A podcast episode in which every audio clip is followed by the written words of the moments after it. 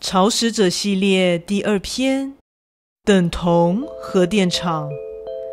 这是有关于我学生时代的女性朋友 B 身体里所寄宿的东西的后续故事。依照能看得见的女性朋友 A 的说法，那个能自由进出 B 身体里的那个东西，是类似于寄生虫或是食客那样的状态。虽然 B 本人并没有自觉。不过，一般的灵体大致上都会对他退避三舍，所以 B 没有机会体验到灵异事件。总而言之，依照当时 A 所掌握的资讯，那个东西有在保护着 B，但是 A 所感受到的气氛实在很难说是善意的守护。与其这么说，不如说那种感觉其实还蛮糟糕的。实力强大的灵体与 B 体内的那个东西在战斗的时候，B 本人似乎会陷入沉睡的状态。到此为止，都是我在前一个故事里所提到过的。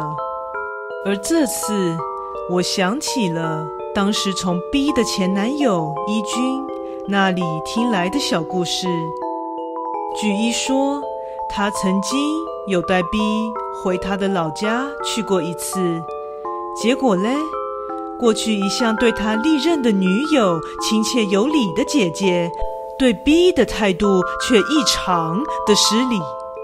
因为一些莫名其妙的理由，故意把茶从 B 的头顶淋下去，还讲一些恶毒的话，辱骂他。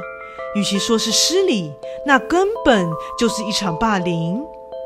总而言之，一的姐姐就是表现出一种对 B 非常厌恶的状态。最后，一把 B 留在自己的房间，把姐姐叫去了厨房，跟母亲一起责骂了她一番。结果，她的说法竟然是：“我们家后面的那些坟墓里的往生者都在暴动了，简直就跟发了疯一样，你们知不知道啊？让那种女人登堂入室，就连我也一样受不了。”哎，似乎是这样的内容。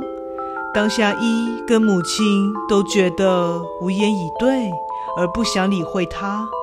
加上姐姐形容的实在是太太浮夸了，所以在他把话题截断，回到 B 身边去的同时，心里也在盘算着近期内要带姐姐去看心理医生。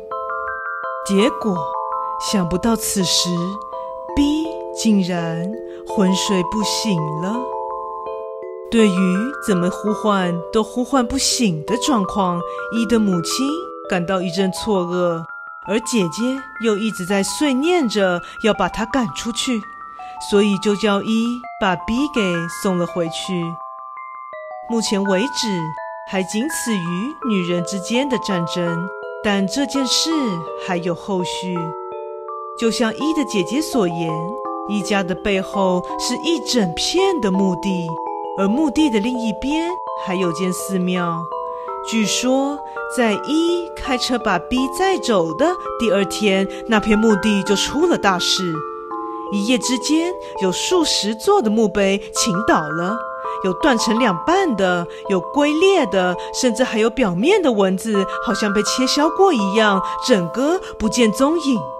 其中还有好几座的墓碑损毁的状况相当的严重。之后，一从母亲那里听到了传闻，好像有几家人不论重修坟墓几次，墓碑都一样会倾倒。其中有一家委托了通灵人，结果对方却对他们这样说了：“这个状况啊，没有救了。不论你们重修它几次啊，都已经没有办法呼唤祖先回到这个地方来安息了。”唉，很遗憾，不过你们以后还是找一块新的家族墓园会比较好哦。是 B 的那个东西跟墓地里的往生者起了冲突吗？而这表示一的姐姐也看得到吗？跟那个东西起了冲突以后消失的往生者们，现在怎么样了呢？而听说这件事情以后，我对 A 问起了以上这些问题。我根本就不愿意去想象，哎，对那些往生者来说。就好像本来好好的在家里颐养天年，结果隔壁竟然搬来一座核能发电厂的那种感觉。我觉得这还真是个令人不堪设想的状况啊！故事说完了，感谢你的收听，诚挚欢迎订阅我的频道，我们下次再见。